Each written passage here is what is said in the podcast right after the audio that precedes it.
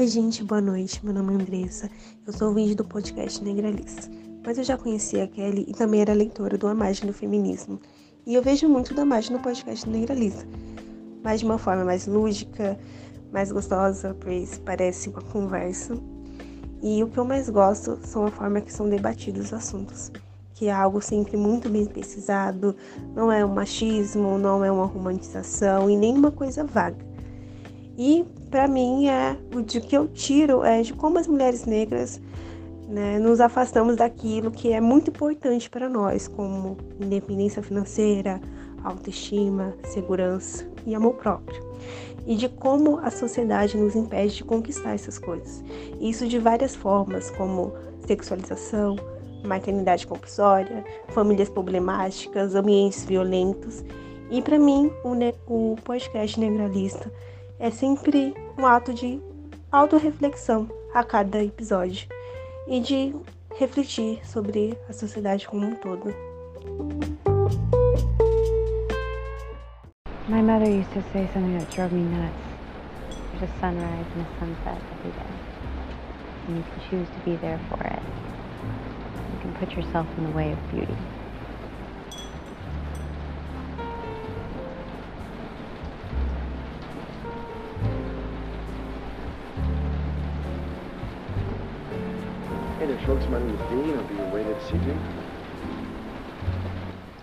Olá pessoal, como é que vocês estão? Eu espero que vocês estejam bem, apesar da gente estar vivendo uma quarentena. Tá com essa pandemia aí do, do Covid. Tá difícil para todo mundo no mundo inteiro. E nosso futuro tá muito incerto. Inclusive sobre o podcast. Não sei, não sei como é que vai ser, porque conforme nós eu retornei ao mestrado, né? E a Mariana tá, tá focada no TCC dela, agora também da faculdade. Então não sei como é que vai ser. Esse podcast só existe por causa da quarentena. Não sei qual o futuro da, do podcast. Também não sei o meu futuro. Não tô fazendo planos para nada. Essa foi a Andressa Santos. Então eu quero mandar um beijo para você, Andressa. Muito obrigada pelo seu áudio.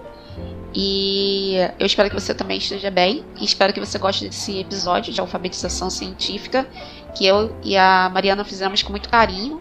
Tem um, tem um formato de aula, por isso que a Mariana não está interagindo muito.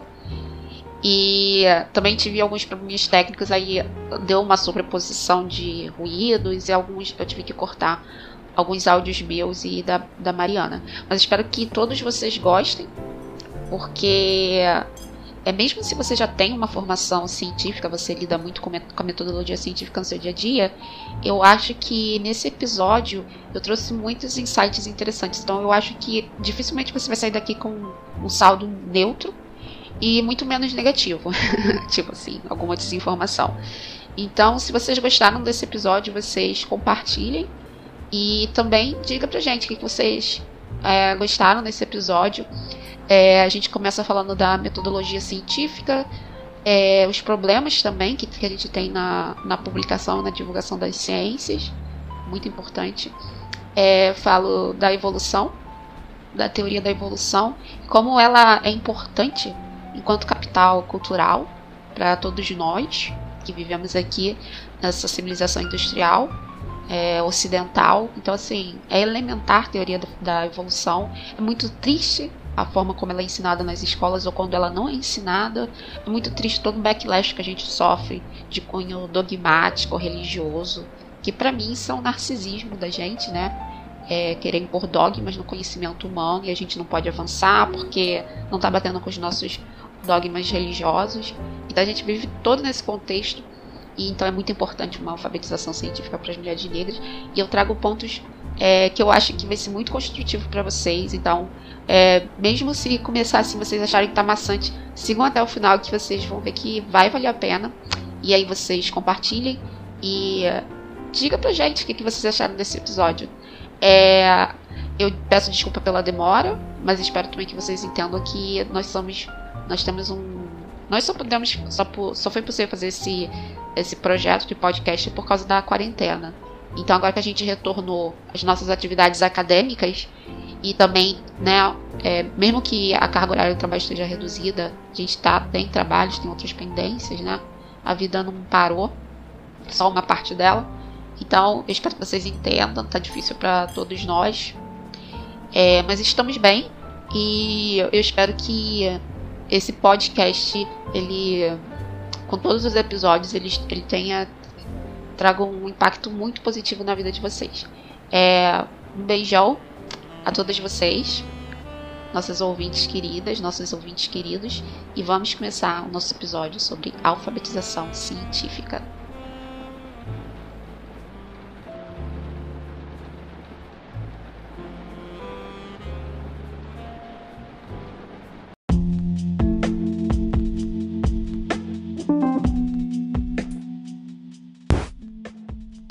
Oi, o meu nome é Mariana e esse é o seu podcast Negralista.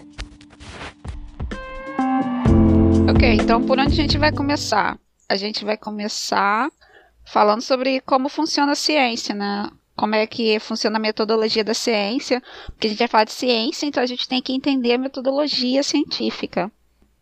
E qual noção que você tem, Mariana, de como funciona a ciência?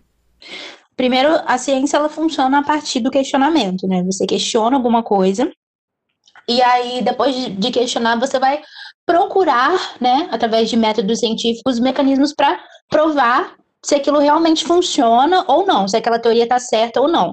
O que não necessariamente vai ser é, correto ou vai ser alguma coisa que você planeja. Mas aí você vai estar tá sempre fazendo testes, né? E testes e procurando para ver se aquilo realmente é, de fato funciona. Exatamente isso. É, eu tenho uma imagem aqui que eu separei. Vamos dar então uma, uma olhada nela, Mariana. Então, você está vendo essa imagem aqui, né? No compartilhamento de tela. Uhum. Essa imagem aqui é um modelo de como funciona a metodologia científica. E como você falou, tem que formular uma questão sobre o fenômeno, né? E aí você pode, pode já ou a partir do senso comum você formular uma hipótese. Isso, hipótese. Isso, você pode formular uma hipótese a partir do senso comum. Você não precisa ter uma hipótese feita sua.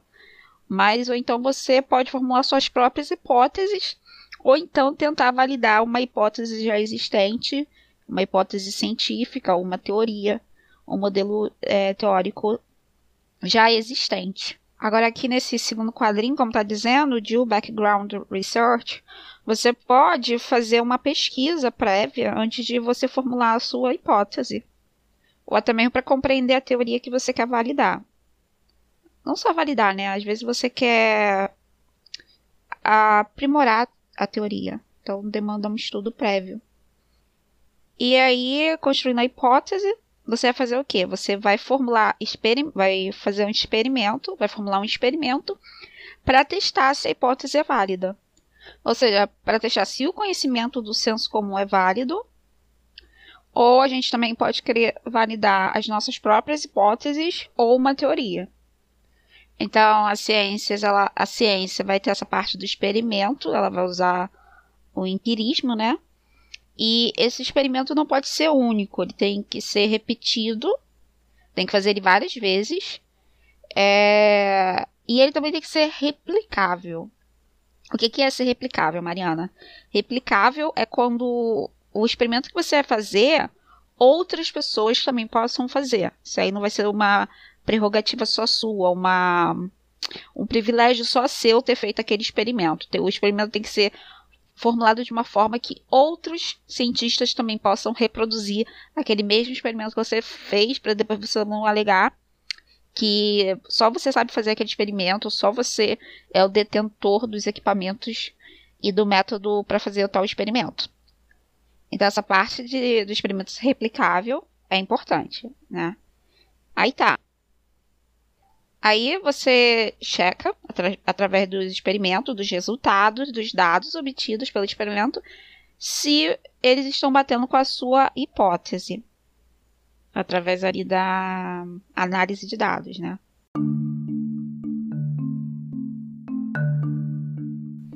E aí, independente do resultado, você vai ter que publicar o seu experimento. E essa parte, ela é essencial. Por quê? Porque não existe ciência sem publicação. Por exemplo, imagina que você é uma cientista, uma pesquisadora, mas você é ermitã, você é, vive isolada numa floresta, no alto de uma montanha, e você tem lá o seu próprio laboratório. E aí você está fazendo uma pesquisa com ratos, é uma pesquisa para poder descobrir algum elixir de longevidade. E aí você finalmente conseguiu ter grandes sucessos na sua pesquisa. É, os ratos deles tinham que viver cerca até no máximo seis meses, mas os seus ratos já estão vivendo cinco anos. Você chegou a digitar isso e tal, só que você nunca publicou, nunca botou na rede, você só falou no máximo com a sua mãe. Aí vai ter um incêndio, uma catástrofe ali no seu laboratório, tudo é queimado, tudo é perdido, o seu computador, que você nunca publicou nada, é, nunca repassou aquela a, o experimento para nunca publicou, né, na internet. O, o incêndio levou todo o seu trabalho e ainda você morreu. Então você morreu com conhecimento, você morreu com tudo sobre o experimento. Então ali não teve ciência.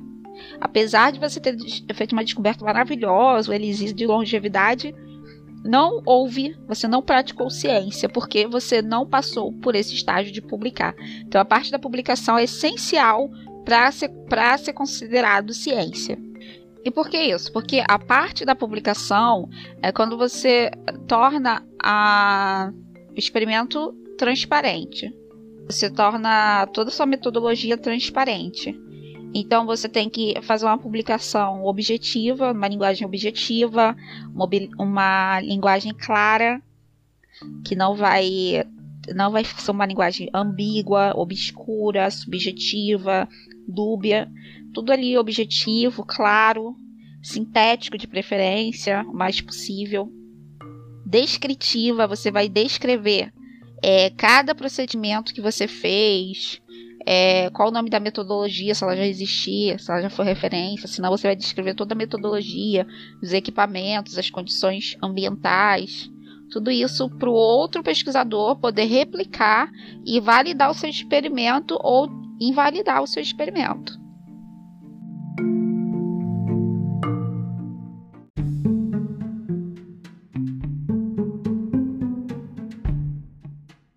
Então, através da publicação, a gente vai ter acesso ao conteúdo da pesquisa, do experimento, e aí a gente vai ter na ciência uma coisa que beneficia muito a ciência, que é a competitividade. Quando você é cientista ou pesquisador e você vai publicar seu trabalho, você não está publicando seu trabalho para fãs. Você não vai ter ali fãs, mas você vai ter é, uma concorrência, você vai ter um público cético com seu trabalho, crítico, analítico. Então, quando você publica um artigo, você não está publicando um artigo, um trabalho para fãs que já vão gostar do seu trabalho. Você está publicando para mentes críticas que vão olhar o seu trabalho com ceticismo. Então eles têm esse perfil de ter interesse no teu trabalho, mas ao mesmo tempo eles são céticos e eles querem reproduzir o seu trabalho. Então a obrigação sua é tornar a sua pesquisa, é tornar o seu trabalho replicável, reproduzível. E isso você vai fazer isso através da descrição, ato de descrever. Então é assim que a ciência se beneficia. É, são várias pessoas vão, vão ter acesso, é pública, é uma comunidade científica vai ter acesso, vai poder reproduzir, vai querer, querer reproduzir e através dessa réplica vai haver aí uma, uma competitividade ou uma revalidação do que você produziu. Então essas são os, os traços da metodologia científica que torna a ciência o que, ela, o que ela é. Ela é aberta, ela é cética, ela é comunitária, ela é objetiva. A ciência não é obscura, não pode ser obscura. Não pode ser obscura. É, não aceita muito ambiguidade. E aí eu tenho aqui um artigo que eu vou abrir aqui para a gente ver como é que é o modelo de um artigo científico. Eu peguei aqui um artigo científico, Predictive é, Prognostic é, marcadores de prognósticos e previsão de câncer de mama. É assim que eu traduzi. É, análise biológica molecular de um tecido com tumor. E aqui, logo no início, você vê o que? O abstract, né? O que, que seria esse abstract, Mariana? um resumo. Muito bem. É, e qual a importância do resumo? Para você saber, né, o que que, que vai acontecer no texto. Tipo, uma propaganda, digamos assim, mais rápida do que, que vai ser dito no texto. Isso. Aqui no resumo, você está preocupada com quem vai ler. É, o tempo todo você está preocupado no artigo, preocupada no artigo com o seu leitor. Mas aqui no resumo você está sendo uh, empática, profissional o suficiente para é, dizer ali, ó, esse, esse artigo é sobre é exatamente sobre isso, isso, isso. E eu faço isso, isso e isso aqui nesse artigo. Se você estiver interessado, você dá uma olhada no artigo, senão você passa para outro, porque eu estou falando sobre isso aqui, exatamente isso aqui no artigo. Então ali é para você adiantar o tempo do outro do outro pesquisador. Ele não tem que perder tempo com o seu estudo quando você não está falando de algo que ele está interessado. Então já tem que ter transparência aqui no resumo. Aí você vai ter uma introdução. É, geralmente nessas introduções tem um background é, teórico, tem uma base teórica, e aí você vai ter a descrição da metodologia do experimento em si, e aí depois você vai ter os resultados.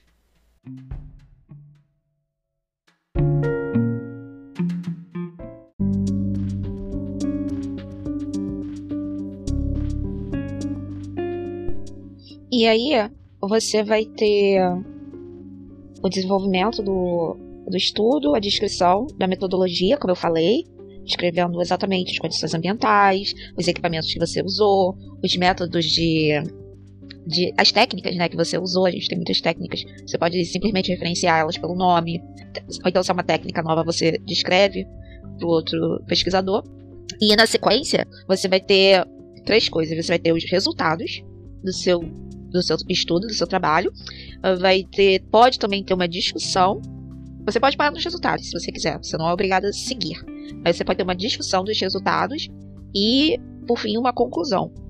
Essa etapa da discussão e da conclusão é a parte menos objetiva do, do trabalho, do artigo, é, do artigo científico. Por quê? Porque ela está suscetível a leituras enviesadas, leituras é, omissas, é, por parte do, do, pesquisador, porque o pesquisador, ele por si só, ele, ele é falho, né? Por isso que a gente precisa de uma comunidade científica, a gente precisa de uma comunidade para poder lidar com aqueles dados. Então essa parte aqui de discussão dos resultados e conclusão, ela não deve ser vista como conclusão científica. É o esforço do pesquisador tentando dar a leitura dele sobre aquele fenômeno. Então é importante saber que discussões do resultado, dos resultados obtidos e conclusão é uma parte subjetiva do artigo. Ela deve ser questionada, é, não deve ser encarada como a visão científica. Só a gente só vai conseguir visão científica através de consensos é, de uma comunidade cética, é importante ceticismo, é, e que vai replicar esses, esses estudos. A replicação dos estudos é muito importante da ciência. Então não dá para falar de ciência sem replicação dos estudos. Compreendida Uhum. Eu tô enfatizando isso, Mariana, porque a gente. Eu tô enfatizando que essa parte da conclusão é subjetiva e falha, né? É suscetível a falhas humanas. Por quê? Porque a gente tem alguns problemas na ciência. A ciência é feita por seres humanos, né? E a gente também tem um fenômeno chamado lobismo, que é quando o cientista deliberadamente ele deturpa dados, ele deturpa.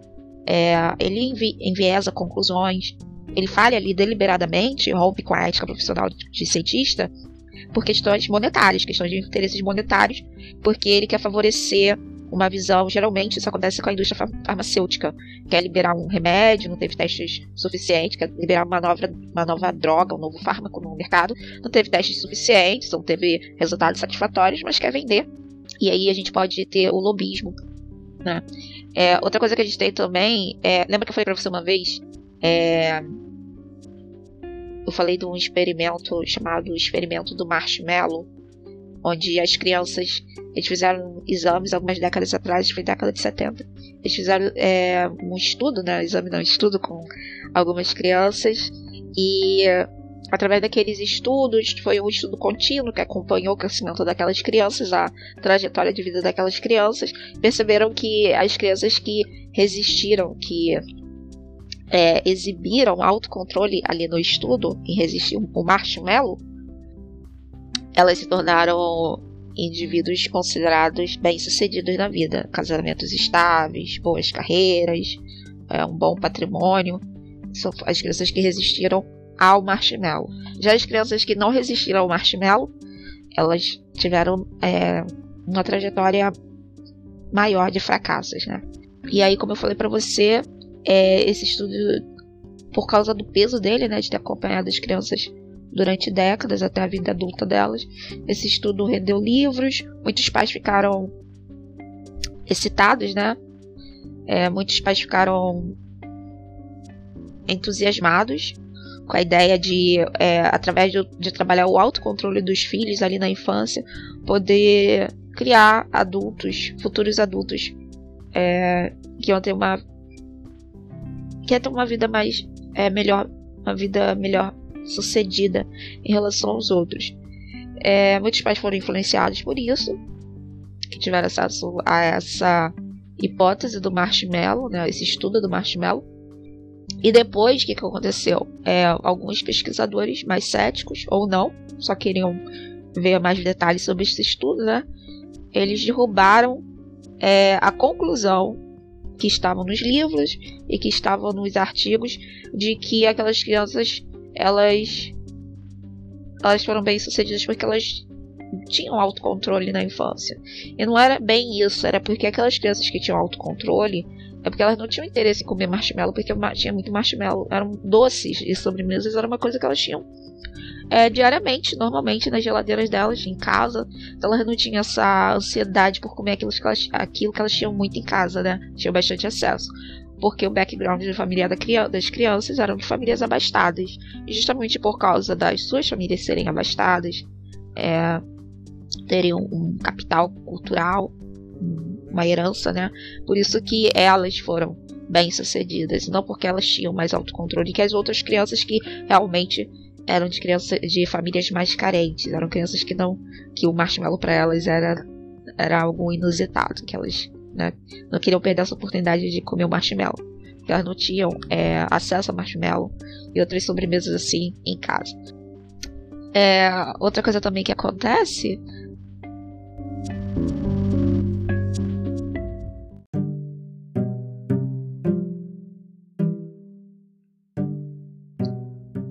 o cientista, o pesquisador, ele não coloca é, determinadas conclusões no, no, artigo, no artigo dele.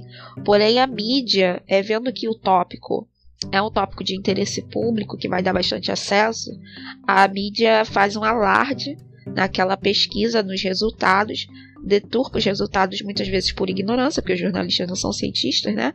São só jornalistas, fazem interpretações errôneos sobre os resultados, extrapolam os resultados e revendem uma visão como se fosse uma visão científica, mas não é, é a visão dos jornalistas que muitas vezes estão interessados em causar um sensacionalismo para ter acesso aos seus, às suas publicações, que eles chamam de publicações científicas. Então a gente tem que ter aí, é, saber diferenciar, é, a gente tem que passar a ter mais interesse, né? A, em acessar as fontes que os jornalistas estão falando e saber ler por nós mesmos aqueles resultados, ver se o cientista, se os pesquisadores estão dizendo meio, aquilo mesmo que os jornalistas estão dizendo ou se são leituras extras dos próprios jornalistas. É, nós somos muito suscetíveis a isso, especialmente aqui no Brasil. É... Outra coisa também que eu não posso deixar de falar é que muitas vezes a própria universidade não tem credibilidade, né? Às vezes a gente vê que certas universidades elas têm permitido uma, uma forma de pesquisa é, mais frágil. Geralmente universidades de Virgínia, Texas, essas universidades assim têm deixado liberar certo, têm deixado têm liberado certos tipos de estudos que não foram bem feitos, bem executados. Então são vários problemas que a gente tem, infelizmente, que podem comprometer a nossa construção de conhecimento científico. Então a gente tem que ficar de olho nisso, atentas, né? E a alfabetização científica é muito importante por causa disso. A gente tem que ter consciência, né? Vou repetir novamente, porque eu achei importante. Consciência que existe o lobismo, o problema do lobismo que eu citei existe a fragilidade da conclusão do cientista. Então a gente tem que ver se é uma visão mais ampla de uma comunidade científica e não apenas de um ou três pesquisadores ali de uma mesma universidade. A gente tem aí o problema também, que eu não comentei, mas vou comentar.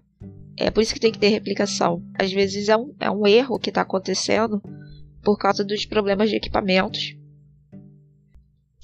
os equipamentos que foram usados ou as condições que foram usadas trouxeram aqueles ruídos, aqueles, aqueles problemas e trouxeram dados, mesmo que repetidos pelo, pelo mesmo pesquisador, o pesquisador passou 30 anos repetindo, mas o equipamento dele estava trazendo distorções no, nos resultados. A gente também tem esse problema. Tem o problema do que eu falei do, do jornalista, do jornalismo, que não sabe interpretar aqueles dados ou deliberadamente faz uma interpretação distorcida dos resultados. Fala, é, diz que os dados, os dados obtidos querem dizer mais do que na verdade eles disseram, né? Quando isso é um trabalho, mas para vários pesquisadores que vão fazer é, estudos cruzados para poder confirmar. Então a gente tem que saber é, o que, é consenso científico antes de abraçar o que, que a mídia está revelando como verdade científica.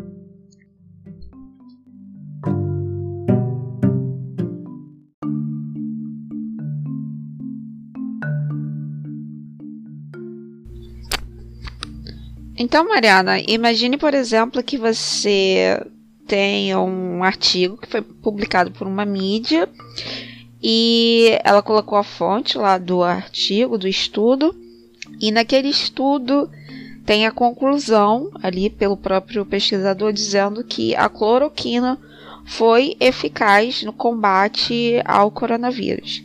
É, o que, que você vai buscar naquele artigo, naquele estudo para poder dar credibilidade ao que o pesquisador está dizendo? Um, eu acho que eu teria que ver, primeiramente, a fonte, né, de onde isso está saindo, é, e também quais os autores que, que o artigo trabalha, e também ver se não tem aqueles malabarismos e tal, porque às vezes você pode usar um autor de peso, mas você, como é que fala? É, confundir, né? Fazer aquelas paradas todas e também ver é, a quantidade de pessoas que estão falando sobre isso. Isso. Mas outra coisa que a gente tem que buscar também no artigo é o número de testes que foram feitos. Porque ele pode dizer, né, usando. Não é, ele não vai estar tá mentindo. E quando ele diz que a, a cloroquina se mostrou eficiente em 100% dos casos. Ok, isso é verdade. Ele não está mentindo. Mas quando você vai ver, a amostra de pacientes que ele usou foram apenas 5 pacientes. Então, 100% de 5 pacientes, será que isso é suficiente? 5 pacientes para esse estudo? Ou então, talvez sim, ele usou 100 pacientes. Foi, foi um número de 100 pacientes que ele, usou, ele trabalhou. Mas eram pacientes jovens. Ou pacientes que nem chegaram naquele estágio crítico da doença, que a gente sabe que a doença ela tem uma letalidade maior quando você quando o doente alcança esse estágio crítico. Então a gente até essa parte a gente tem que ver da replicação de testes, o número de testes feitos, o número de contratestes também feitos. Tem que ver os pacientes que não usaram cloroquina, comparar, que são chamados de contramostras, contratestes, é, testes de controle, né? A gente tem que ver se teve isso no, no estudo em questão e ver a qualidade da amostra, se ela é representativa da população, se ela é uma amostra com uma quantidade relevante. Então, essas coisas são importantes e muitas vezes são desconsideradas é, por jornalistas que pegam artigos avulsos para poder é, criar uma matéria.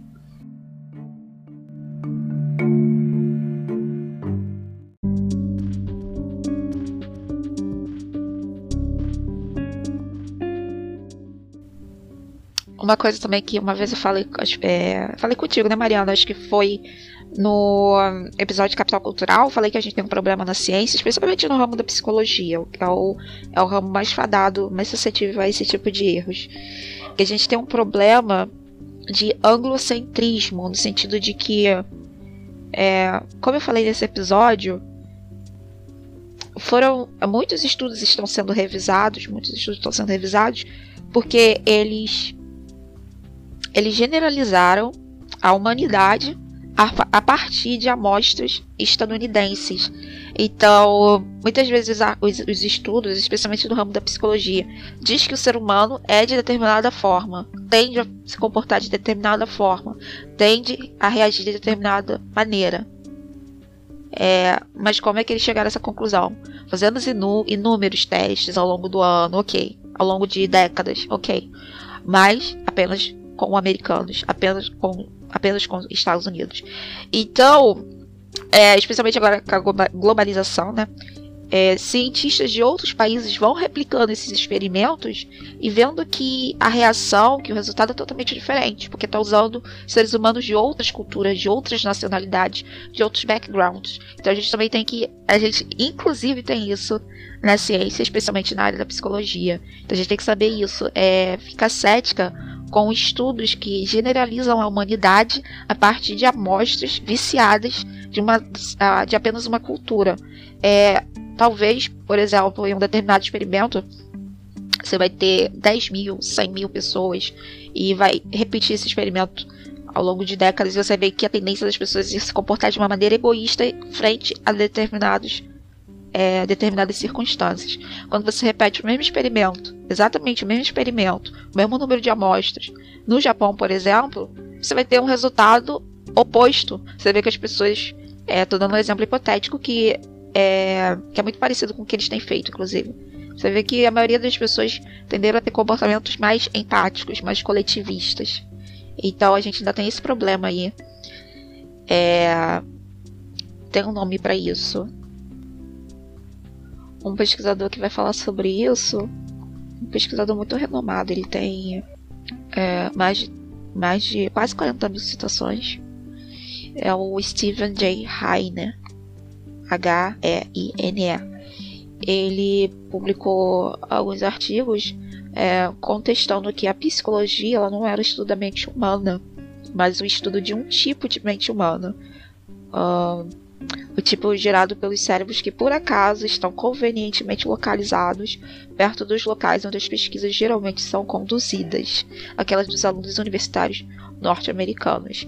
E ele passou a chamar é, essas pessoas das pessoas mais estranhas, mais bizarras do mundo, é, do Ocidente, da educação industrializada, é, ricos e democratas. E essas pessoas representam menos de 15% da população mundial. É, então, até isso, a gente tem esse problema no ramo, especialmente de ciências humanas. Então, a gente tem que tomar cuidado, é, ficar alerta, ter uma sobriedade sobre as ciências e suas limitações. Então, antes de abraçar uma teoria é, que é universalizante sobre a humanidade, a gente tem que ver se tiveram a cautela antes de dizer que são consensos científicos, vocês tiveram a cautela de fazer isso com diversos tipos de culturas e seres humanos, o que é muito caro, né? É... A gente também não pode ignorar as culturas é, ainda tribais fora do eixo ocidental da humanidade, por exemplo.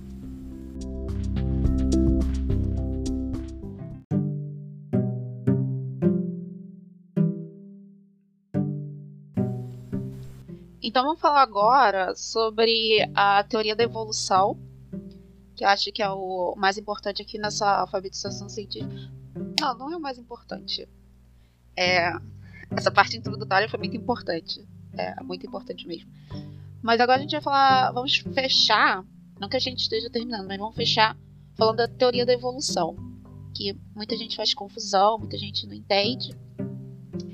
Mas para falar de teoria da evolução, a gente tem que falar antes é, da metodologia muito usada, que é a, a datação de carbono, por exemplo, e tem outras duas que eu, eu não entendo muito delas. É, uma delas é a análise de DNA. Tem um outro método que eu não estou lembrada agora. É, mas eu não entendo muito, então vou pular esses dois métodos e vou falar como eu sou da área, eu sou da área de engenharia nuclear, é, essa parte nuclear eu entendo bem. E aí, é, você sabe. O que, que você sabe sobre datação de carbono, Mariana? Ah, eu esqueci. Eu, eu estudei química na, no primeiro ano sobre isso. Aí tem alguma coisa a ver com 12, mas eu esqueci. Isso, tem a ver com o número 12. Essa é uma boa resposta. Eu aceitaria esse número 12 numa resposta. Porque tem. Porque tem muito a ver com o número 12, como a gente vai ver aqui. Então, falar sobre a datação de carbono. Como você disse, o carbono ele tem 12 trequinhos lá dentro dele. É... Geralmente na natureza a gente encontra o carbono nessa forma, com 12 trequinhos lá no, no núcleo dele, no átomo. E esses trequinhos são 6 prótons e 6 nêutrons. Ah, isso é.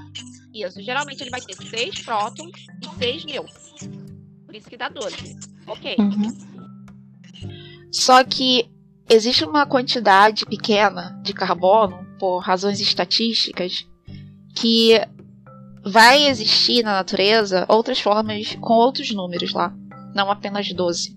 O 12 é o que está em abundância, uns 98%, vamos dizer assim. É... Mas a gente vai ter uma fração que vai ter, por exemplo, 14. E daí o nome da datação de carbono 14. É, ele vai continuar, o carbono 14 vai continuar tendo 6 prótons, que é a identidade dele, então tem que ser 6 prótons. E desses 14, o que não é o próton é o nêutron. Então, se a gente tem 6 prótons em 14 trequinhos, é, quanto que a gente tem de nêutron, Mariana? 9, né? Não. 6, 7, 8. Isso, e 8 nêutrons. ele tem uma proporção. E esse carbono 14, ele é uma coisa que a gente chama na nuclear de radiativo. O que isso quer dizer? Quer dizer que ele não é estável. Com o tempo, ele vai se degradando. Ele vai se degradando para poder ficar mais estável. E aí a gente tem uma coisa que a gente chama de meia-vida. Isso. Tá lembrado, né? Aham. Então, o que é a meia-vida? A meia-vida é o tempo necessário para aquela quantidade inicial de carbono 14 chegar à metade do que ela era. Então, vamos imaginar aqui um, um elemento hipotético, só para a gente entender. Vamos imaginar que a gente tem um elemento hipotético que tem uma meia-vida de dois dias. Então, quer dizer que é, depois de dois dias ele vai estar tá com a quantidade dele pela metade. Então, se a gente tinha 100 unidades desse elemento, dois dias depois, ele tendo é, meia vida, sendo a meia vida dele de dois dias, dois dias de depois ele vai estar com quanto? Qual vai ser a quantidade dele, Mariana? Aí você vai diminuindo por 14. É. Pela metade ou por 12? Pela metade, né? Ah, eu tô dando agora um, um elemento qualquer. Tá.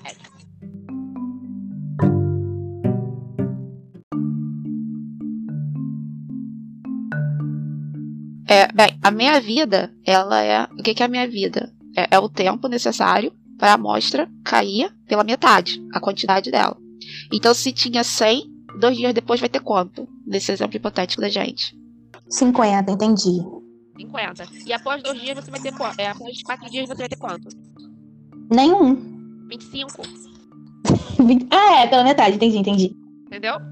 Aham. Uhum. Então a gente vai se aproveitar é, dessa técnica, desse conhecimento, para a gente usar a técnica de datação de carbono 14. O carbono, o carbono 14 ele é instável, ele não é estável. Então, depois de um tempo, ele vai decair pela metade.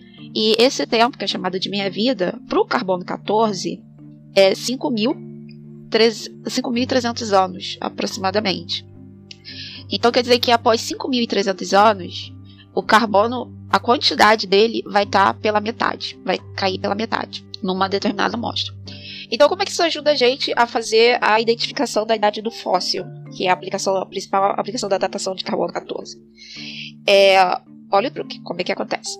É, o Sol, ele é o principal alimentador do nosso planeta de nêutrons. todos os dias a, a gente vai ter, vai ter o vento solar que vai trazer nêutrons novinhos, fresquinhos, para a atmosfera terrestre, dentre outras partículas, mas nêutrons também. E aí, é, a gente tem ali na atmosfera o carbono. Ah, atmosfera, a atmosfera, a atmosfera é rica em gás carbônico, certo? Uhum. E o gás carbônico da atmosfera, ele é usado por, por que tipo de ser vivo? Pelas plantas? Isso. É, o gás carbônico ele é consumido pelas plantas e pelo, pelas algas azuis, né? Que ficam no oceano. Uhum. Então, os seres autótrofos, eles consomem gás carbônico. Né? Os seres autótrofos, que incluem as plantas, os vegetais, né? E as algas azuis dos oceanos.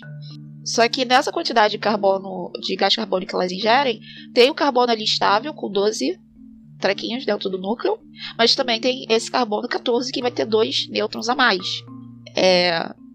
Novamente, o que, que acontece? O que, que acontece? O Sol, todos os dias, através do vento solar, né, é, de uma maneira contínua, ele bombardeia a atmosfera com nêutrons, e aí existe uma margem de chance do, do carbono que está na atmosfera, tanto em forma de gás carbônico quanto metano, existe uma margem de chance desse carbono é, pegar dois nêutrons. Uhum. Negar dois nêutrons. Pegar, capturar. Pegar. pegar. Ah, tá. Isso. E aí uma parcela vira é, carbono 14. Apesar de isso ser uma questão de probabilidade, vai ter uma parcela definida ali na atmosfera com o carbono 14. E aí as plantas elas vão absorver esse carbono 14 na quantidade de gás carbônico que elas vão consumir. Então ela vai pegar o, o, o carbono 14 fresquinho ali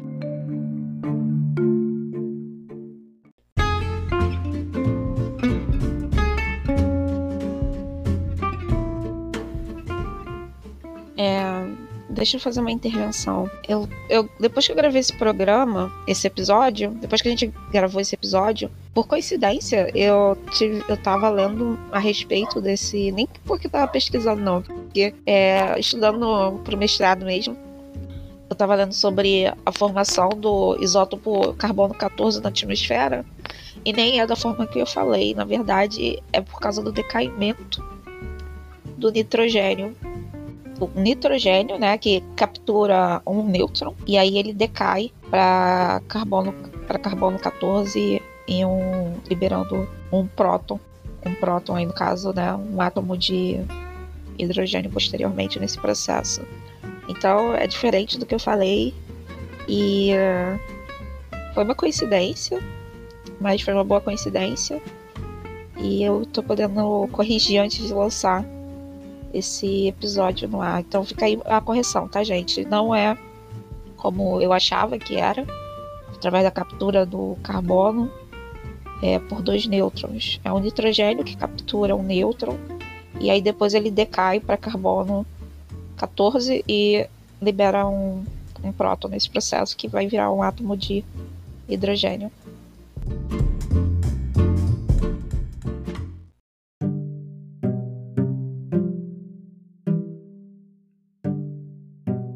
Gente sabe ali no processo da fotossíntese, né, que a planta usa.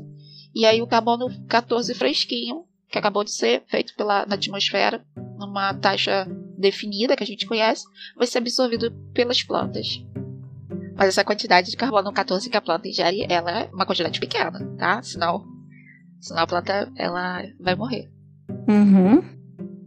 Agora, todo ser vivo é, aqui no plano terrestre todo ser vivo terrestre não se alimenta de planta é, direto ou indiretamente? Sim. A planta é a base da cadeia alimentar. Então todo ser vivo vai ter os átomos da, da planta, de plantas, no seu corpo. Você é feita de átomos que vieram das plantas. O leão, mesmo, mesmo ele sendo carnívoro, ele é feito de átomos que vieram das plantas. Nisso, o carbono que estava nas plantas vai para todos os seres vivos. O carbono que estava é, nas algas azuis dos oceanos vai para todos os animais, para todos os organismos aquáticos do oceano. Tranquilo? Aham. Uhum. Ok. Então, esses traços, de, esses traços de carbono 14 fresquinhos que foram coletados da atmosfera pelas plantas é, vai para todos os seres vivos. E aí, É, e é uma quantidade conhecida, uma fração conhecida. E aí, quando os seres vivos morrem, eles levam com eles essa quantidade, essa fração, melhor dizendo, conhecida, mas ela não é re retroalimentada depois que eles morrem. Eles não absorvem mais carbono 14. Então aquilo que eles levaram para eles ali na morte é a quantidade é, inicial, é a quantidade que vai ficar é, durante, durante um bom tempo. E por que, que eles não se re retroalimentam mais de carbono 14, Mariana? Quando a gente morre? Isso, por que, que quando você morre você não vai se. você não vai mais se alimentar de carbono 14? Porque você não tá comendo a planta, né? Perfeito. Como você é, vai parar de colocar carbono 14 para dentro de você, porque você não come mais, né?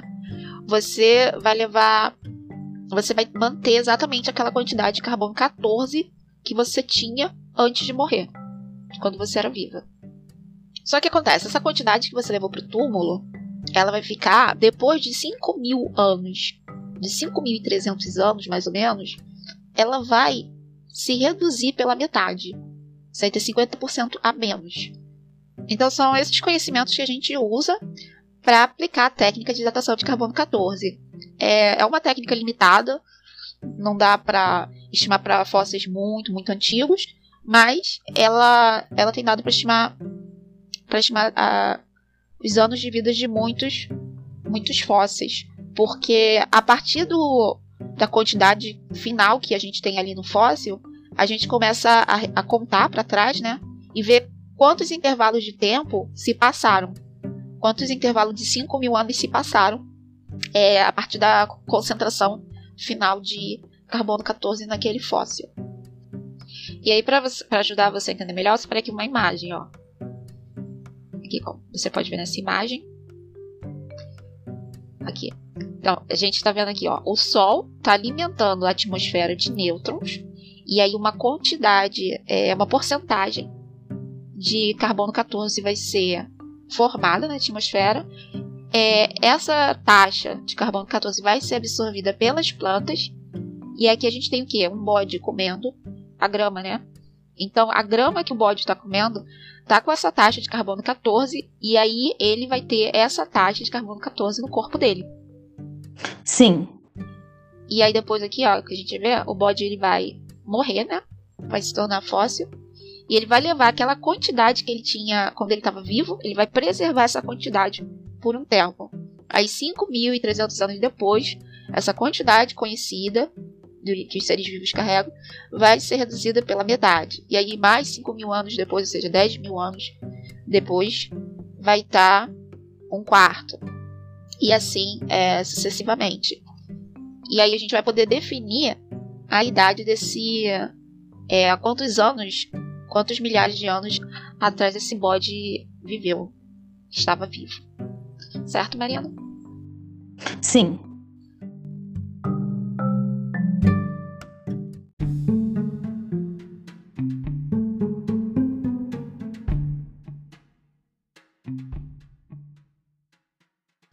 E é assim que a gente faz a idade do fóssil.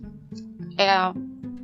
Agora aqui sobre a teoria da evolução, Sobre a teoria da evolução, a gente tem, pelo seu Cole, a ideia de que a teoria da evolução é uma teoria que diz que a gente veio dos macacos. Que a gente veio do chimpanzé ou do macaco. Só que a gente não veio nem do chimpanzé e nem do macaco. Eu acho que a Mariana, por exemplo, ela sabe disso, né, Mariana? Eu sei. Oi? Isso eu sei. Então a gente não veio nem do chimpanzé nem do macaco. A gente tem ancestral em comum com esses animais.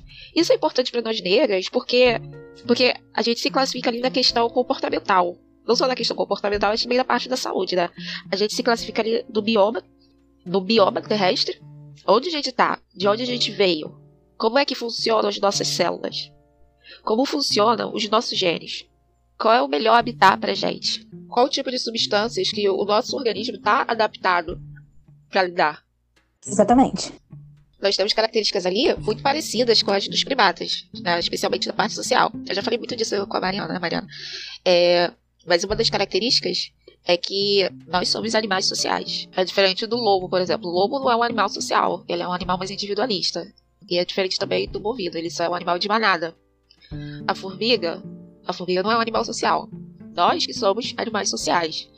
É, nós evoluímos para interagir um com os outros e isso aumentar nossa sobrevivência. E essa interação, ela é muito carregada de sentimentos, seja ciúme, uma coisa natural nossa, dos primatas, é, fofoca, abraço, carinho, é, sexo também, né? E várias coisas ali. Ser social é ser dependente da relação de sentimentos com os outros. Então, até o fato de você enclausurar um ser humano, isso é muito ruim para a natureza do ser humano, ficar sem contato com o ser humano, entendeu? Exatamente. Isso, dentre outras coisas, é muito importante para a gente compreender. Aqui nessa escala tem uma árvore, né? Aqui, por exemplo, o tempo é da direita para a esquerda. Aí aqui na esquerda é o presente, na ponta da esquerda, né, é o presente, e aqui na ponta da direita é o passado. E aqui, quando eu toco no ícone interativo, tá dizendo que tá dizendo que nossos ancestrais se tornaram bípedes, bípedes, né, 6 milhões de anos atrás. E como é que a gente vai saber disso, Mariana? Através da datação de carbono, né? Sim. É, dentre outras técnicas também para reforçar. É, o ser humano ele se tornou majoritariamente bípede há 4 milhões de anos atrás. Aí, o que, que vai acontecer? Ser bípede vai mexer com a estrutura desse primata. Ser bípede é, traz implicações físicas é, ali no nosso pé, na nossa coluna, vai mexer no gasto de energia. Mas aí a gente sobreviveu. Foi bom para aquela época, mas a gente sobreviveu. Aí você se pergunta, né? A gente é bípede, por que, que a gente então vai ficar usando salto alto? O que, que isso vai trazer pra gente a longo prazo, sabe? Porque mesmo a gente sendo bípede já tá difícil a gente não ter problemas de coluna. Então imagina você ficar andando de salto alto durante horas por dia. Entendeu? Uhum. É, há 2,6 milhões de anos, há quase 3 milhões de anos, né? Os australopitecos, os australopitecos eles começaram a usar a tecnologia. Então a tecnologia é anterior à nossa espécie, tá bom? Sim. É quando você não usa coisas da sua fisiologia, é, mas você usa ferramentas da natureza para você se tornar um transhumano. Porque você imagina, Mariana, como é que seria a sua vida, por exemplo, se você não tivesse uma faca, sabe? Como é que você ia cortar o porco ou o javali sem faca, sem nenhuma ferramenta? Você não consegue cortar com os dentes. É, não é muito eficiente cortar com os braços. Dá até pra cortar, né? Mas a questão de mastigar, como você vai mastigar. Mas, a, mas até a questão de mastigar, como é que você vai mastigar carne sem tecnologia do fogo? E como é que você vai mastigar a mandioca sem a tecnologia do fogo também? Entendeu? Entendi, entendi. Então a tecnologia é isso, é o que improvisa. É aquilo que vai improvisar a nossa fisiologia, a ponto de te tornar apta a fazer coisas que um leão faz. Ou apta a fazer coisas que uma águia faz. Apta a fazer coisas que um guepardo faz na selva de noite. Porque você, você consegue enxergar no escuro? Não. Qual é a tecnologia que a gente usa para poder enxergar no escuro? A partir das 6 horas da noite. Quando o sol vai embora. A luz, né? Exatamente, então a gente consegue enxergar hoje por causa do escuro, por causa da tecnologia da luz, né? E anteriormente era por causa da tecnologia é, do, do fogo. É... Então a gente está conseguindo viver como um guepardo, mais ou menos. Eles são animais noturnos também. E a gente usa a tecnologia para isso. Há 2 milhões e 600 mil anos atrás, o Australopiteco, é, os Australopitecos, né, eles já estavam usando ferramentas. Aí eles evoluíram até os Homo habilis, Homo habilis, outra espécie. É, aqui, há 800 mil anos, a gente passou a usar o fogo e a gente passou a controlar o fogo, né? E isso causou uma revolução na nossa dieta. É importante também salientar, Mariana, que o bipedismo ele veio antes do avanço da inteligência humana. Ele possibilitou que a gente é, se tornasse é, mais inteligentes, né? Que o nosso cérebro, na verdade, a principal função dele é, é fazer a gente se movimentar com vários graus de liberdade. E essa é a principal função do, do, do nosso cérebro, do cérebro humano. É se movimentar e não resolver desafios, puzzles, nem ler também. A gente não evoluiu para ler. Senão os bebês já nasceriam lendo, né? É... Então, o fato da gente ser bípede, a gente ter explorado, né? Mais a selva com bipedismo, isso aprimorou nossa inteligência. Uh, o cérebro, então, ele cresceu entre 800 a 200 mil anos. É, 200 mil anos foi quando a gente apareceu, né? Os, os sapiens. Nós sapiens aparecemos há 200 mil anos atrás. E nós temos um cérebro com muito mais camadas do que os hominídeos. O cérebro ele é muito importante para delimitar a espécie. Por exemplo, se você pegar uma criança sapiens, sapiens, sapiens, sapiens, de um ancestral nosso lá de 150 mil anos atrás, na África, e você, se você trouxer essa criança para o futuro, aqui para o nosso presente, e você criar ela como a gente cria qualquer criança de hoje, essa criança ela vai ser como qualquer outra criança, não vai ver, não vai ter nada ali no âmbito cognitivo, no âmbito de aprendizagem dela que a diferencie de uma criança de hoje ou de um adulto ou de um adulto humano de hoje quando ela crescer, quando essa criança se tornar adulta. Ela vai ter tanta facilidade de aprender nossas culturas como qualquer criança de hoje. É, e se você nunca disser que ela veio do passado e a sociedade não souber, nem ela nem a sociedade vai saber distinguir é, ela de uma criança de hoje. É, o que ela veio de 150 mil anos atrás, entendeu? Entendi. Porque aquela criança de 150 mil anos, ela pertence à espécie sapiens, sapiens, sapiens, sapiens. Então ela vai se comportar como sapiens, como qualquer sapiens de hoje. A gente não mudou muito, nós sapiens. A gente, a gente não mudou muito no potencial do nosso cérebro, na, na anatomia do nosso cérebro. A, o cérebro, ele é um grande demarcador da espécie. Às vezes, às vezes eu gosto de filtrar a evolução como a evolução de cérebros, porque acho interessante, sabe? Ficar vendo como os cérebros evoluíram, é, destacado dos corpos, ignorando os corpos que aqueles cérebros habitam. Mas claro que os cérebros aí vão evoluindo em função dos corpos, né? Do que os corpos têm que fazer nos habitats, nos habitats que pedem. Isso é interessante. Uma área de pesquisa de hoje também interessante é a pesquisa que fica comparando os cérebros dos sapiens com os cérebros dos neandertais. E fica se avaliando quem é mais inteligente. Entendeu? Entendi. E a gente não sabe, porque eles são nossos irmãos. Então, quem é mais inteligente fica difícil saber. E aqui, e aqui, Mariana, há 12 mil anos atrás, a gente começou com a agropecuária.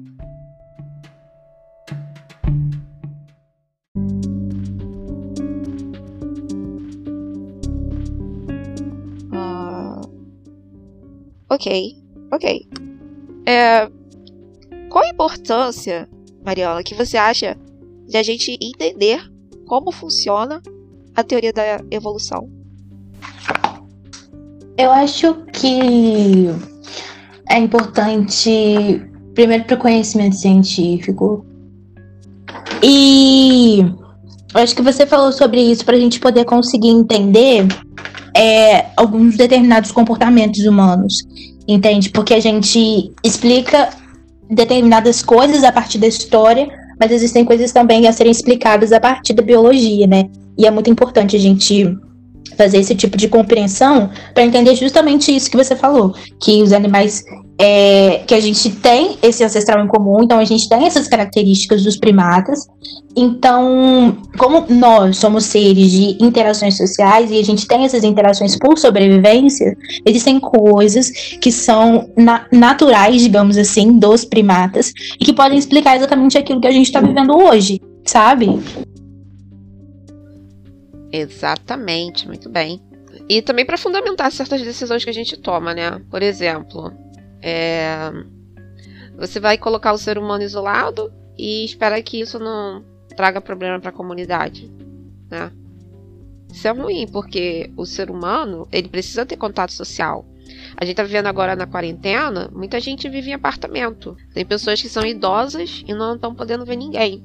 Qual o dano que tá causando nessa pessoa, né? Dano psicológico, né? Isso aí. Aí, é, vai alguém, vai. alguém vem e fala que essa pessoa só não tá sabendo ser forte. Mas é da nossa natureza precisar de interações sociais. Ou então, falar que a solidão que a mulher negra sofre não é importante, sabe? Nossa, sim. Como se faz mal pra gente não ter relações? A gente precisa de laços, entendeu? entendeu? Exatamente. Exatamente. Aí, o que esperar de um ser humano que é silenciado? É um indivíduo, né, que é silenciado é, o que esperar de um indivíduo que ninguém quer sentar com ele no recreio? Em casa, ninguém dá atenção para ele. Ninguém quer namorar com ele. O que, que a gente pode esperar desse indivíduo? Excelente. São, são muitas coisas ali que, quando a gente se coloca ali na classe dos primatas, a gente compreende melhor sobre a nossa natureza, né? E até mesmo as falências que a gente. os fracassos que a gente tem na vida em sociedade, né? O que que motiva esses fracassos? É uma coisa intrínseca da nossa natureza que, forçando certos tipos de processos artificiais, é, culturais que nós seres humanos somos forçados a nos submeter, e aí não, não é sustentável, né?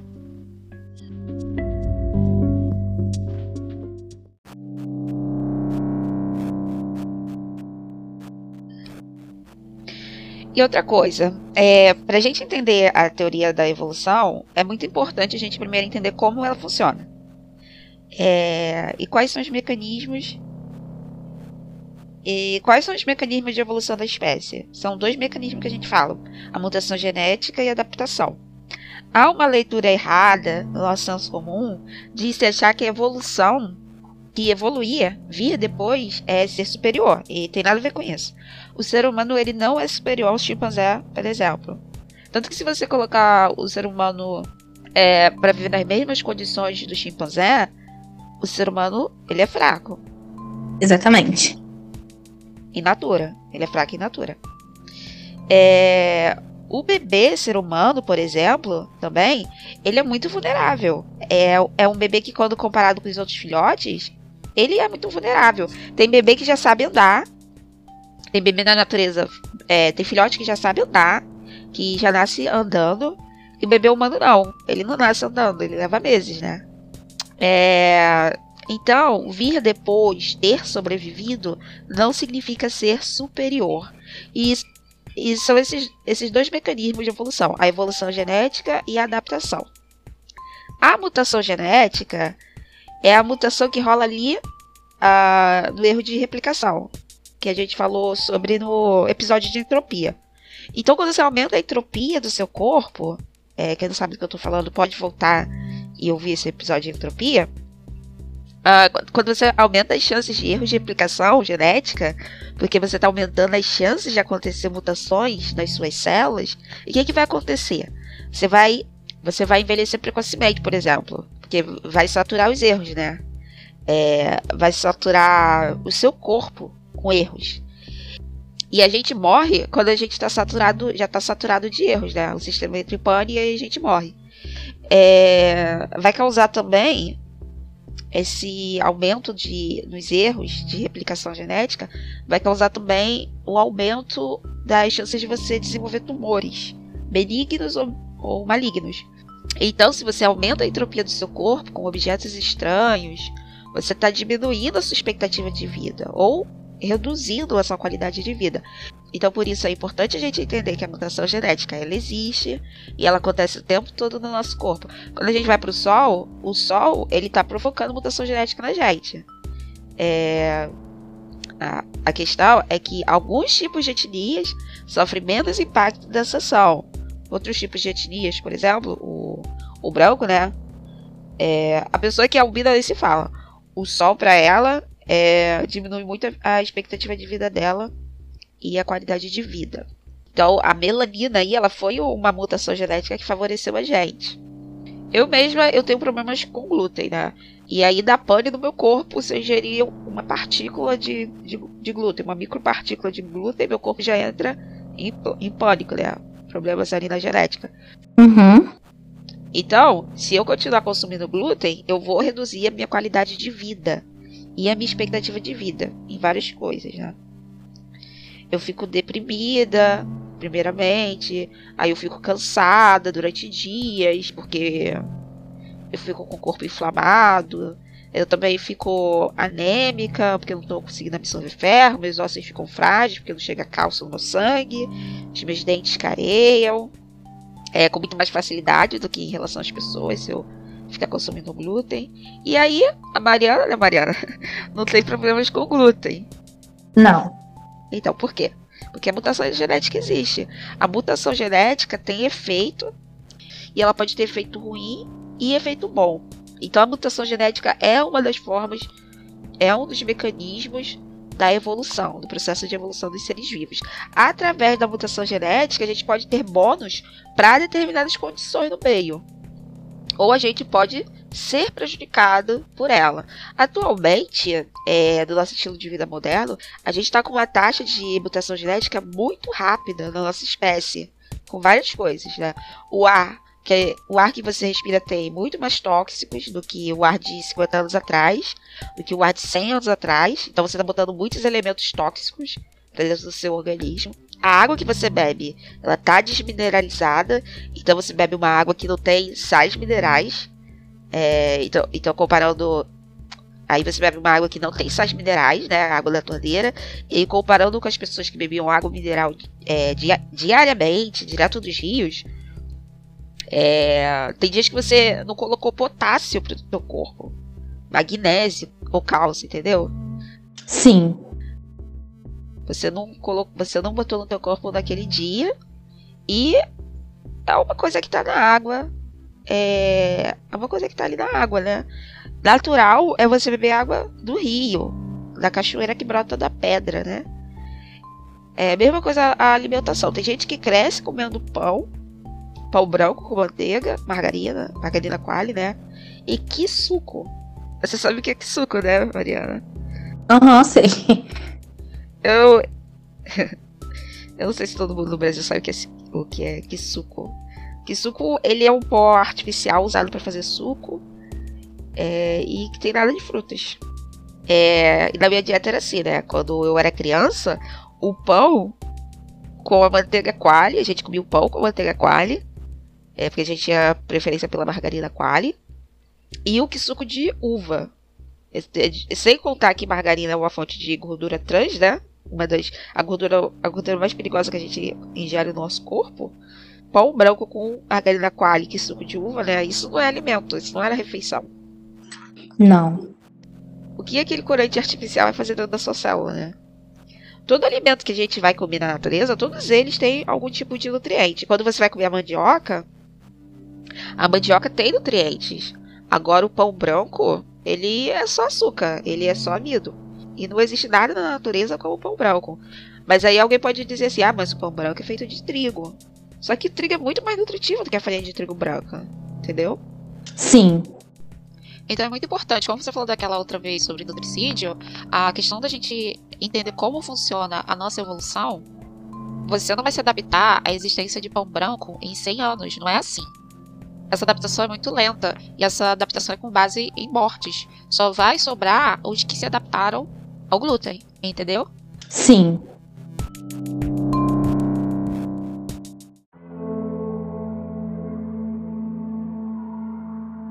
Então, é, entender a teoria da evolução é importante porque isso vai ajudar a gente a tomar decisões no nosso dia a dia e vai ajudar a gente a reduzir essa ingenuidade que a gente tem. A gente tem uma ingenuidade de achar que a indústria que está lançando poluentes na atmosfera, ou a indústria que está cuidando da potabilidade da nossa água, e principalmente a indústria que está produzindo o nosso alimento, a gente tem a ingenuidade de achar que os engenheiros dessa indústria, os técnicos dessas indústrias, os donos, os gerentes, os engenheiros de produção dessa indústria estão preocupados com os efeitos dos produtos deles na nossa saúde, o que é uma ingenuidade nossa. A gente acha, por exemplo, que os engenheiros vão parar para avaliar é, a cadeia de produção deles e vão falar: olha, é, esse aditivo aqui que a gente está colocando na farinha é legal, está deixando o bolo super fofo, né? Mas esse aditivo aqui, é, olha só o índice, sei lá, tô dando um exemplo hipotético, é, tá dando um, um índice alto associado com o aumento de, sei lá, autismo nas crianças. Então a gente não vai é, usar esse aditivo, entendeu? Sim. E não é assim. Não é assim que acontecem as coisas na indústria. E, e outras crenças nossas também, né? Aquela coisa que eu falei em um dos episódios sobre o viés otimista, né? A gente carrega muito o viés otimista da nossa mente a gente, pelo viés otimista, a gente acha que não vai fazer parte daquelas estatísticas negativas, que não vai acontecer com a gente, que a gente vai poder consumir aqueles aditivos, aquelas substâncias que são corpos estranhos do nosso corpo, que aumenta a taxa de mutação, tem aumentado a taxa de mutação, segundo as estatísticas, segundo os estudos, mas a gente não vai fazer, não vai fazer parte dessas estatísticas. Isso é o que a gente carrega na nossa mente. Só que na vida real, Mariana, o que, que a gente vai ver? A gente vai ver, por exemplo, que no grupo das pessoas pobres, a gente vai ver pessoas pobres elas perdendo os dentes, né? Por exemplo, concorda? Sim. Elas têm uma expectativa de vida menor. E elas ficam com a pele mais envelhecida. Elas têm problemas de pele também. Já quando a gente olha para um indivíduo, para os indivíduos, por exemplo, de uma tribo africana, isolado dessa, desse estilo de vida ocidental nosso, né, da, comparado com as pessoas pobres, né, que são a, a maioria da, da base dessa, desse, dessa pirâmide social, quando a gente vai ver, essas pessoas são o quê? São pessoas que elas têm a pele mais brilhosa, mais bonita, mais brilhante, elas têm um porte mais elegante, né? Elas têm. Pare, é, parecem ter a constituição óssea mais forte. Uh, são pessoas mais felizes, né? Sofrem menos de depressão. Tem um cérebro, a mente mais ágil, né? Uhum. Mas o que? Uma pele linda, né? E aí, quando você vai questionar isso, o que, que é dito? Ah, não, isso é natural. O ser humano que é assim e aí a medicina que precisou vir para poder para poder melhorar esses problemas no ser humano, problemas como acne, problemas como a pele cheia de eczemas, cheia de manchas, é, depressão, é, transtornos mentais e por aí vai. Quando a gente vai fazer um paralelo com com outras, outras civilizações, outras culturas. E quando a gente não conhece, não entende bem como funciona, pelo menos não tem um conhecimento básico, né, a nível de ensino médio, é, de como funciona a ciência, a gente se torna facilmente marionete. Seja pela mídia, que vai deturpar, a, vai fazer um sensacionalismo em cima de apenas um estudo que não foi replicado, e revender aquilo como uma posição científica, às vezes tem uma agenda política por trás daquilo. É, uma agenda política até mesmo para poder desmentir o, a própria, o que o, o próprio consenso cientista é, tem dito até então. É, então a gente se torna facilmente marionete. Uhum. É, por isso que a gente precisa da alfabetização científica, para a gente não confiar cegamente é, nos cientistas, né?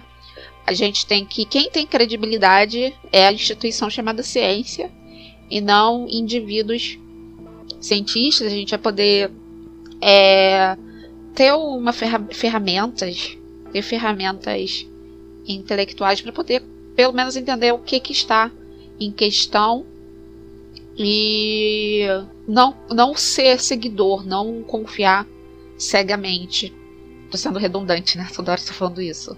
Mas eu quero, eu quero deixar isso bem frisado. A ciência, ela não precisa de seguidores.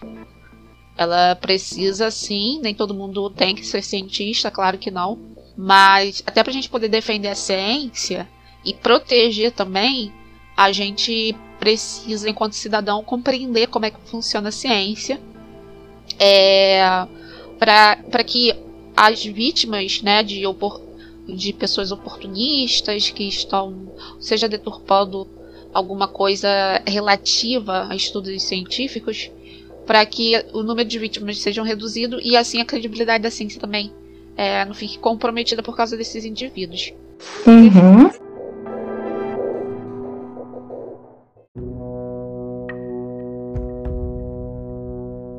É, muitas vezes quando a gente diz que a gente confia nos cientistas, a gente está dizendo que a gente confia no homem branco, porque a gente tem um problema também do eurocentrismo nas ciências, especialmente na área da psicologia, como eu falei, que vai trazer conclusões erradas e precipitadas e, genéricas sobre a natureza humana, especialmente quando não é válido. é, nem só sobre a natureza humana, até mesmo sobre é, as necessidades humanas, né? Porque uma coisa é a necessidade de seres humanos que vivem perto, é, na Groenlândia, por exemplo. Qual a necessidade, né? É, é, é, difícil você ter uma dieta com vegetais, você vai precisar muito mais da dieta de animais, especialmente os animais marinhos, que estão mais disponíveis ali naquela região mais gélida. É, e aí as nossas discussões sobre como que é o estilo de vida natural do ser humano, focado ali na, no, com tendo como base aí a cultura do, dos seres humanos que vivem nesses loga, locais mais árticos. Aí a gente ignora totalmente qual é a origem do ser humano no final, né? De onde que ele veio. Na verdade, é, a, os primeiros seres humanos tinham pele escura, é, viviam nos trópicos, então estão adaptados para certos estilos de vida que não depende tanto de trabalho, de ficar armazenando alimentos, estocando, né? E a, a gente ignora o, a, o que a lógica do estoque de alimentos provoca no, ser humano, na cultura, nas, inter, nas interações interpessoais, tudo isso a gente ignora. Isso a gente vê muito nas ciências, é, o eurocentrismo, né? Que não só coloca o ser humano como os europeus, né? Ou os americanos, os norte-americanos, como também coloca todo o planeta como se fosse uma grande Europa, né? Então, as deficiências da Europa são as deficiências de todas as regiões é, geoclimáticas do planeta. E aí o ser humano com certeza fica bem mais limitado, né? Até mesmo porque o ser humano ele não veio da Europa, Europa, né? Se o ser humano tivesse vindo da Europa, ele seria peludo, né? Mínimo, seria peludo. E provavelmente carnívoro, né? Porque não, esses lugares árticos não são muito ricos em vegetais.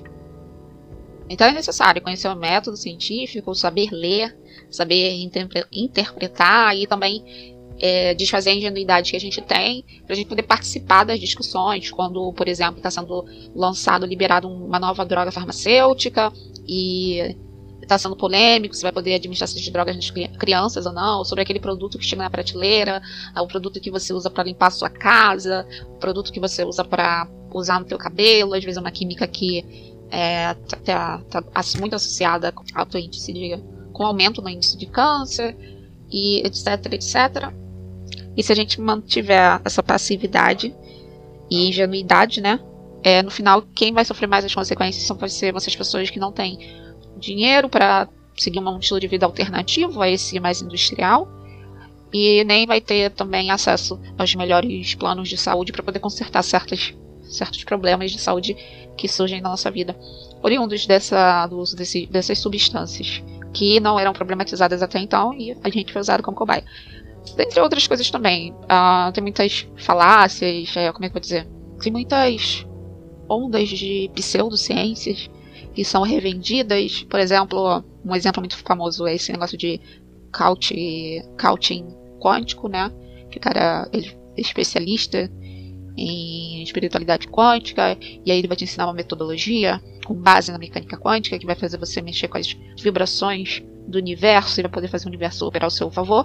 E se você não compreende é, como é que funciona a mecânica quântica, você não vai ser apto a identificar as as falhas tão escrachadas, né, para quem tem um, um, básico de conhecimento é, dessas pessoas e identificar que no final elas são meras charlatãs e você está gastando seu dinheiro e no final ela pode dizer que você que não aplicou o método direito, muito fácil. E as, nós, mulheres negras, quando ficamos afastadas da alfabetização científica, a gente é muito mais vulnerável aos diversos tipos de charlatão, charlatão, charlatão de diversos tipos de charlatanismo, tanto os tradicionais, né, que são os das igrejas tradicionais, quanto esses novos aí que nunca vão deixar de é, surgir, mas eles têm pouco, tem um mercado muito fraco em culturas é, com maior alfabetização científica, as igrejas começam a serem fechadas e esse, esses empregos de, por exemplo, de um, couch, couch, couch quânticos, né? Acho. Kosher, eles chamam de kosher, né? Quânticos é, também vai ter pouco mercado para eles. Realmente, realmente. Esse tema aqui no nosso episódio, ele tem toda uma justificativa. A justificativa está ali nos princípios do negralismo. O negralismo tem, pelo menos, tem no mínimo três princípios que pedem uma alfabetização científica. O primeiro princípio é que a natureza é amoral, né? Então isso é, coloca ali sempre como primeiro princípio, já começo falando natureza moral. Então, com esse princípio a gente pode, esse princípio se bem compreendido, a gente pode parar para pensar que a gente não pode contar com a sorte, né? É, a gente pode ser extinto, né? Porque a natureza é amoral. Ela não está muito preocupada com questões morais, por exemplo, ah, os negros eles vão, eles não podem sofrer essa injustiça por tanto tempo, ou então uma hora ou outra vai chegar ao equilíbrio. Mas não, é possível a extinção, é possível a extinção de etnias. É, grande exemplo que a gente tem são as, as culturas ameríndias, as etnias ameríndias aqui na América, também as etnias aborígenes na Austrália e outras também que já entraram em extinção e a gente nem conhece. A natureza ela não tem essa preocupação, porque ela é amoral. Realmente.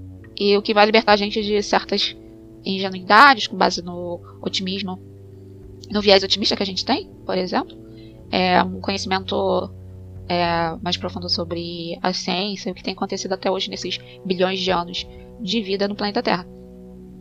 Quando eu era nova mesmo, é, muitas vezes eu era permissiva a determinadas injustiças que faziam comigo, porque eu pensava, ah, cedo tarde essa pessoa ela vai pagar pelo mal que ela está praticando com os outros. E a verdade é que não. A verdade é que essa pessoa ela pode passar, pode viver 90 anos é, muito bem, né? Por exemplo, o Bolsonaro, os filhos do Bolsonaro, nada garante que um dia eles vão pagar pelos crimes deles, né? É, eles podem viver muito bem durante anos e não vão pagar, vão na verdade vão até aumentar o capital deles e ter uma vida melhor do que bem melhor do que a nossa. E que muitas, muitas pessoas aí que é, que investem a vida delas a praticar o bem para os outros e nunca chegou de fato é, de uma maneira assim tão direta e efetiva a fazer mal para ninguém. Então isso não tá, não tem nenhum código moral na natureza para poder seguir essa moralidade que a gente aplica nas nossas esperanças. A mesma coisa quando a gente sai do plano individual e vai aplicar para nações, né? Nações que exploram, que exploram os recursos de outras nações, que invadem outras nações ou que lançam mísseis ou bombas atômicas sobre outras nações, elas podem é, continuar bem desenvolvidas, aumentar, aumentar e enquanto as outras nações que foram atacadas, nada garante que vai ter uma justiça é, natural sobre aquelas nações. Então é uma questão que a gente, nós que temos que agir mesmo para ter justiça. Então a gente fica por aqui, né, Mariana? É, senão fica muito redundante. Você tem alguma coisa a acrescentar? Não. Tá, então a gente fica por aqui. Esse foi o nosso episódio sobre alfabetização científica, pessoal. Eu espero que vocês tenham gostado. É, espero que mesmo que você é, já seja da área da ciência, ou você uma área que você lide com a metodologia científica, ou né, já é, por si só já gosta de acompanhar isso mesmo, já entende. Eu espero que, apesar disso, é, o episódio tenha trago insights novos para você. E aquelas que tinham uma grande defasagem, eu espero que uh, o episódio tenha atendido o propósito. É sempre um prazer a gente trabalhar o negralismo aqui enquanto projeto na prática. E através dos nossos, dos nossos ouvintes, das nossas ouvintes, a gente faz o nosso trabalho valer a pena, porque mesmo que não seja mulher negra, né, a gente está transformando a vida de alguém.